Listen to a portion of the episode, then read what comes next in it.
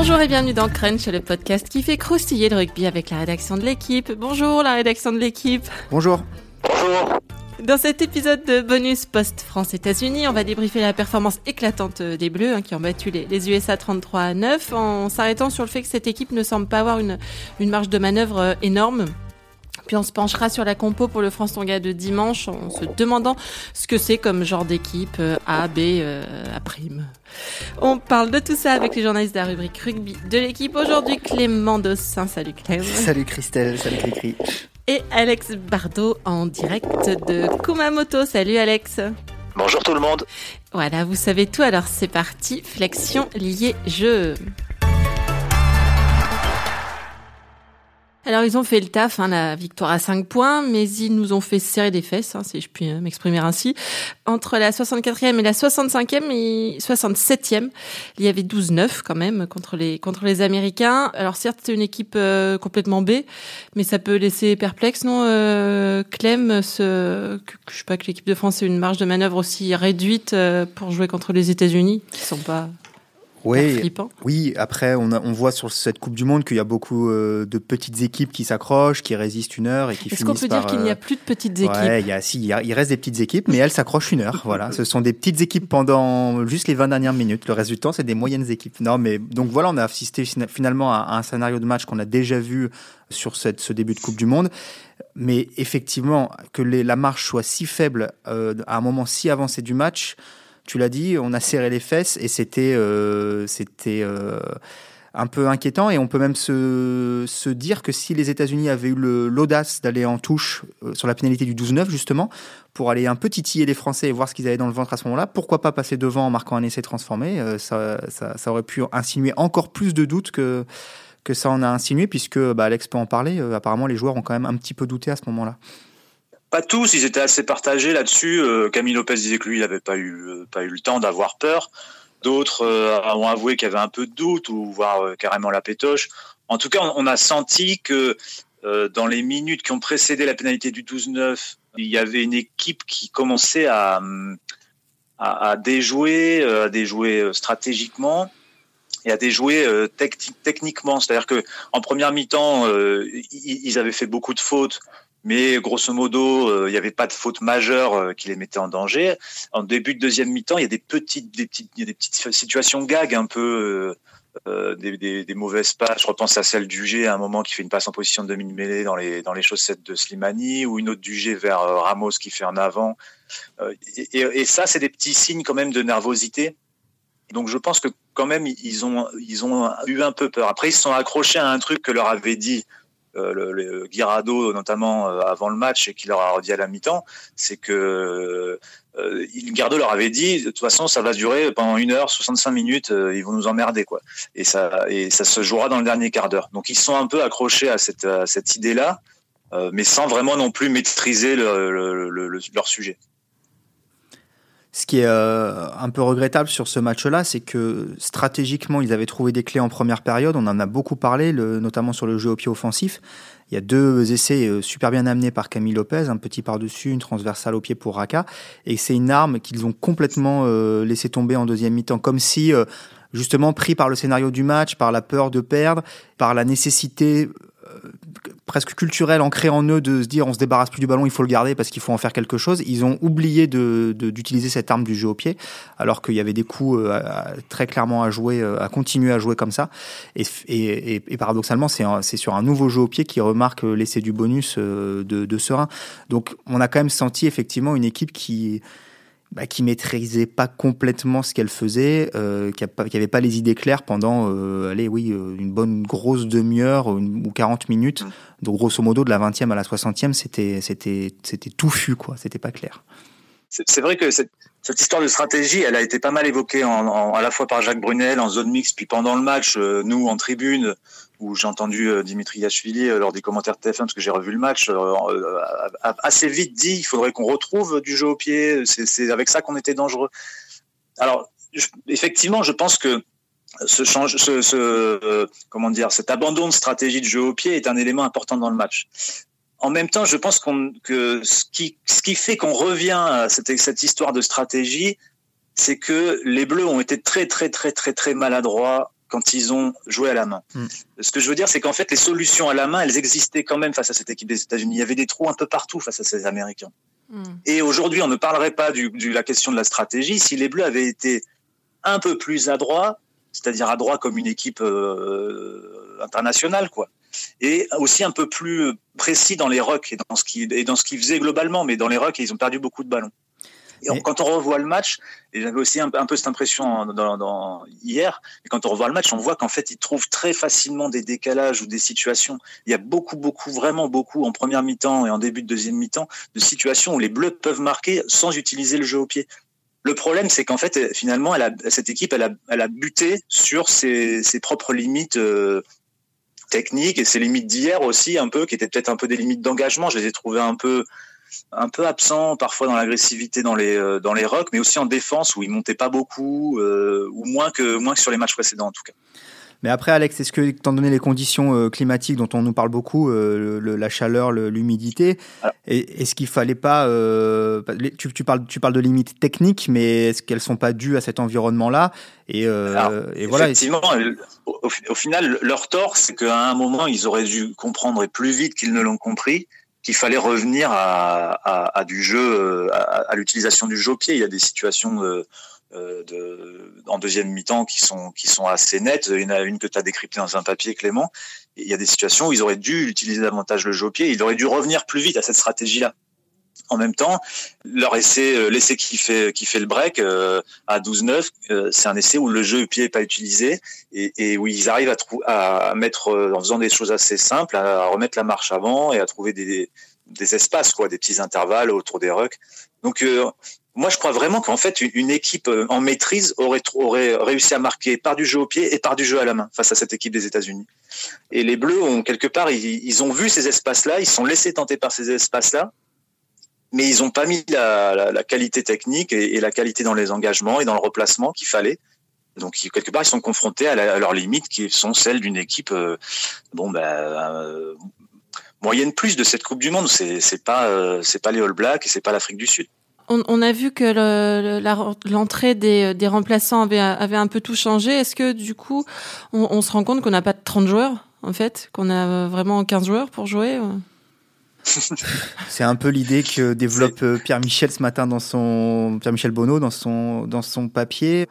Je sais pas, je pense qu'on en a plus que 15. Euh, 16 On a peut-être 16 ou 16 ennemis.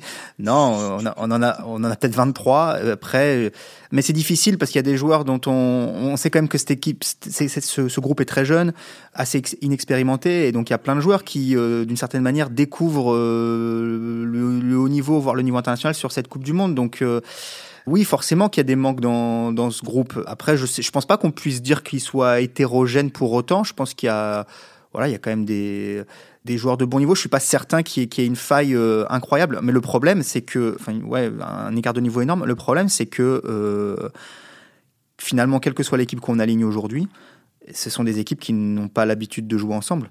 Et c'est ah peut-être plus. C'est exactement ce que je voulais dire. C'est peut-être plus ça qui ressort en fait sur ce match-là et qui risque de ressortir encore euh, dans quatre jours. On en parlera après mm. contre, enfin dans trois jours contre les Tonga. C'est plus comme ça que je l'analyse que par des écarts de niveau entre les joueurs.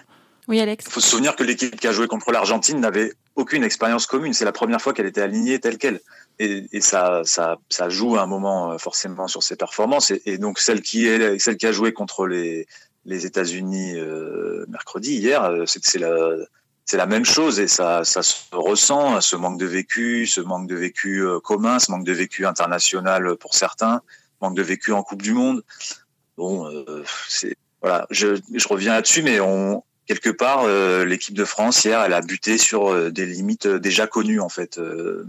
moi, je m'attendais à ce genre de score-là, peut-être pas à ce genre de scénario. Je pensais pas qu'il y aurait 12-9 et encore moins après 20 minutes de jeu quand il y avait 12-3.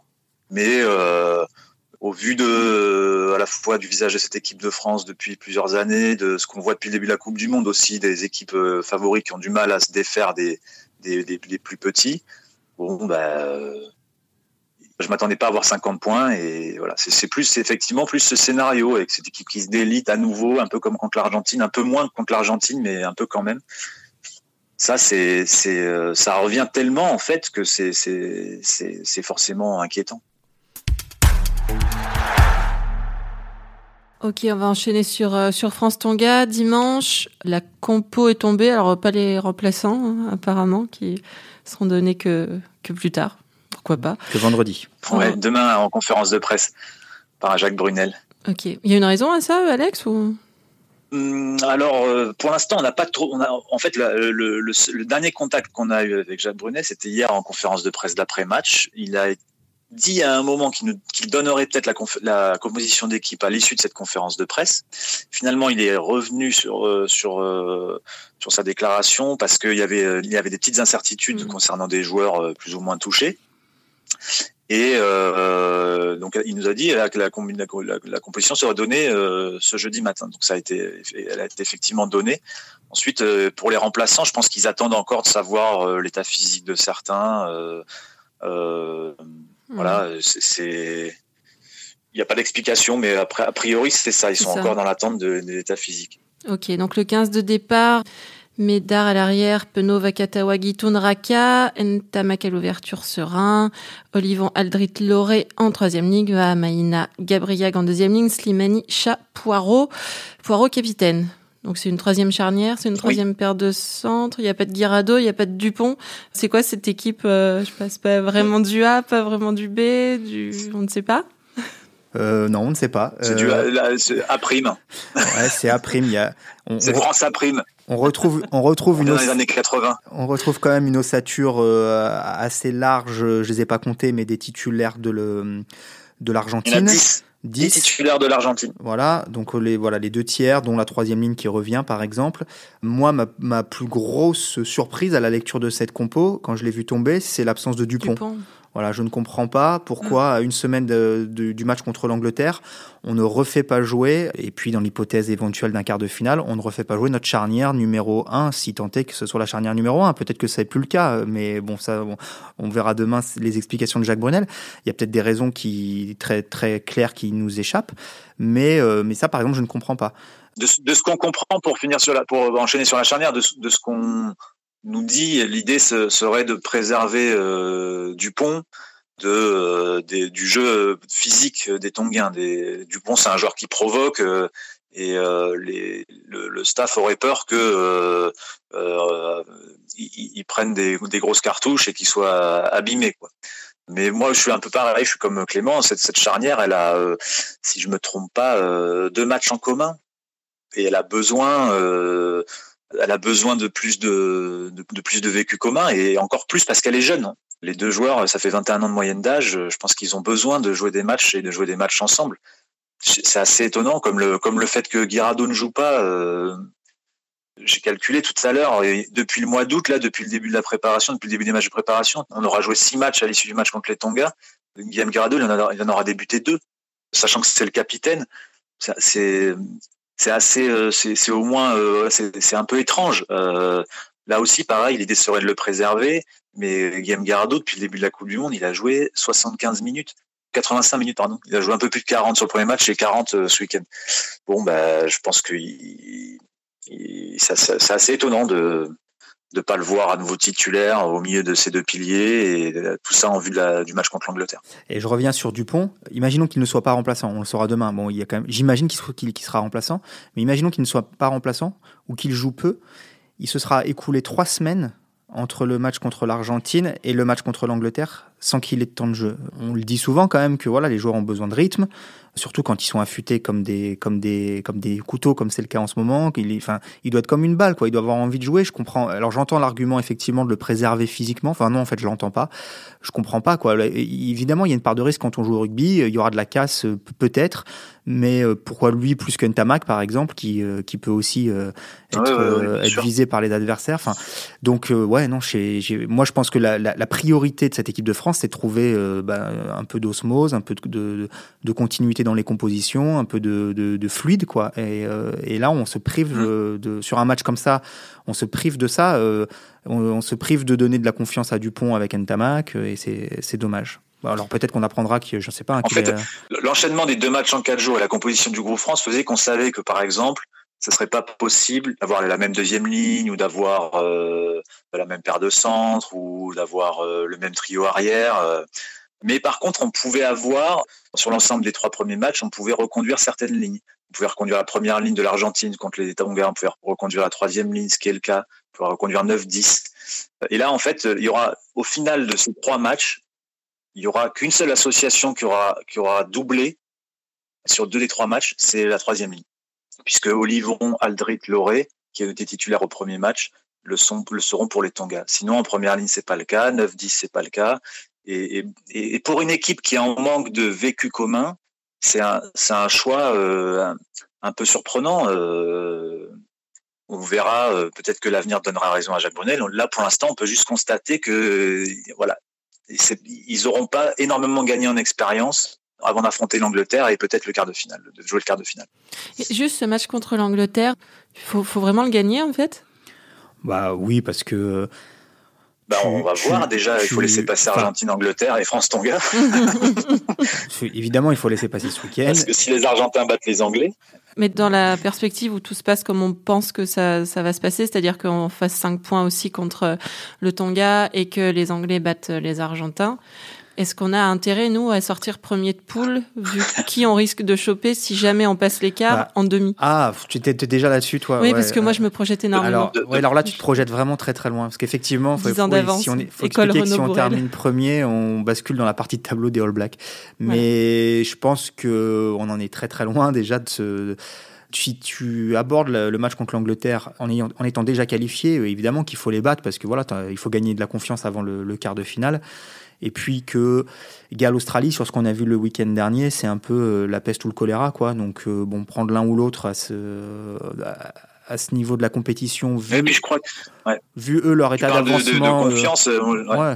Voilà et puis tu, tu, bats les Anglais tu te oui tu te barres de confiance quoi oui et puis de je pense qu'il faut au-delà de la confiance parce que ça, peut être à double tranchant c'est-à-dire que tu peux aussi prendre une valise contre l'Angleterre et arriver sur le quart de finale avec la tête un peu à l'envers. Mais je crois que de toute façon, cette équipe de France, elle a besoin d'avoir du vécu de haut niveau. Elle ne peut pas espérer battre l'Australie ou, Pays de Galles en quart de finale si, euh, si elle s'est pas bâti un, un socle, un vécu commun, si elle ne s'est pas confrontée réellement à ce, qu'est le, le top niveau de la Coupe du Monde.